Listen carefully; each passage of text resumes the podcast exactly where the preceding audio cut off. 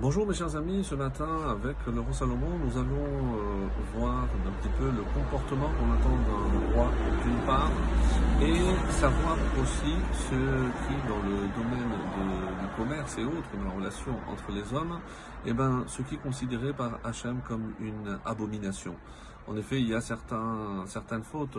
Évidemment, voler et tout le reste, comme on verra ce, Shabbat dans les dix commandements, mais il y a également donc quelque chose qui peut paraître un peu moins grave à nos yeux, et c'est pour ça que le Talmud ne manquera pas d'affirmer que quasiment tout le monde a aussi une tentation dans ce que nous appelle le vol. Et sachez que d'après le Talmud, même voler un centime s'appelle un vol. Donc, euh, din meak et din pruta, c'est un principe bien connu que la loi qui régit le vol d'une d'un centime, c'est comme 100 centimes, c'est comme 100 pièces. Une petite pièce ou 100 pièces, c'est pareil, puisque c'est même, la même action.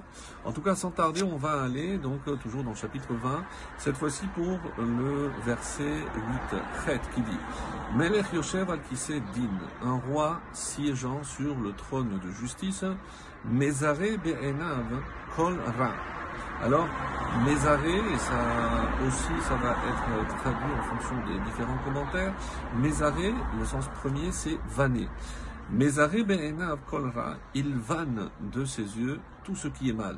C'est-à-dire, c'est comme lorsqu'on vanne, on éparpille ce dont on n'a pas besoin. Et eh ben, le roi, par euh, la justice, lorsqu'il s'assoit sur ce siège, eh ben, va écarter, va éloigner tout ce qui est mal pour permettre au bien, évidemment, d'avoir le dessus. Alors, euh, d'après Rachi, donc qui est ce roi? Alors, il y a deux explications.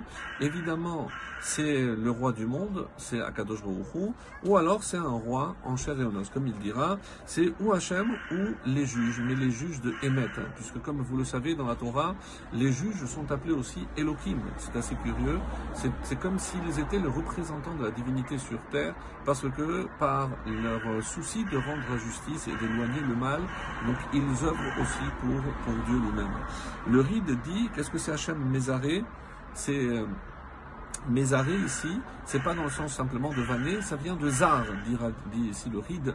Qu'est-ce que c'est Zar? C'est un étranger. C'est-à-dire, il le considère comme un Zar.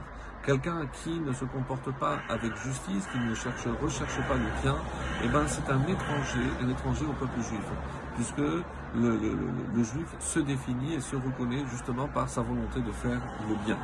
Et c'est pour ça qu'on dit aussi que euh, disperse dans le sens aussi de méphaser, comme ça est traduit ce mot, et le Radak dit que le juge, c'est euh, celui qui est capable de repousser non seulement le mal, mais celui qui incarne le mal, donc c'est le méchant.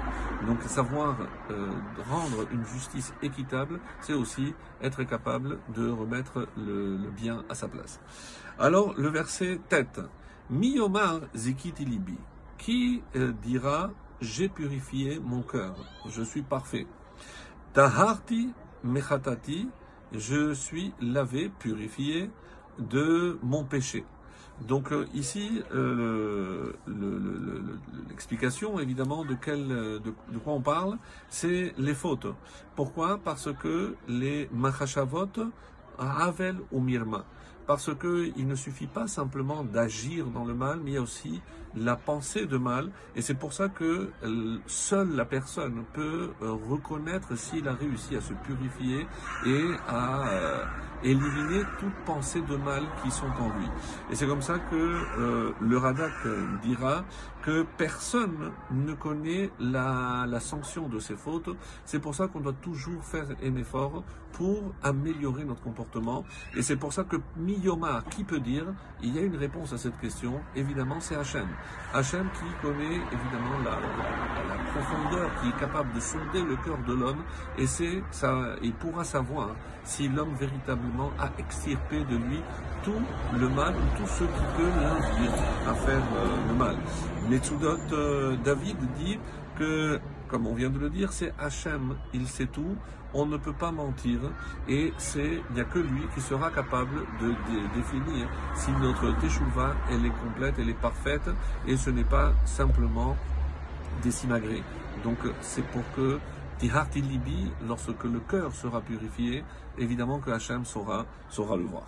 Et enfin, le, dernier verset pour aujourd'hui, le verset Yud 10, Even va Even, Efa ve Efa. Donc, euh, deux poids et deux mesures de la d'expression.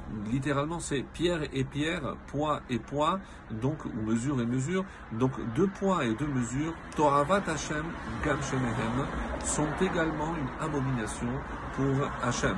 Et comme c'est marqué, donc on le sait dans, dans la Torah, euh, c'est euh, celui qui possède deux poids parce que c'est ou pour vendre ou pour acheter, donc pour regarder toujours euh, son intérêt.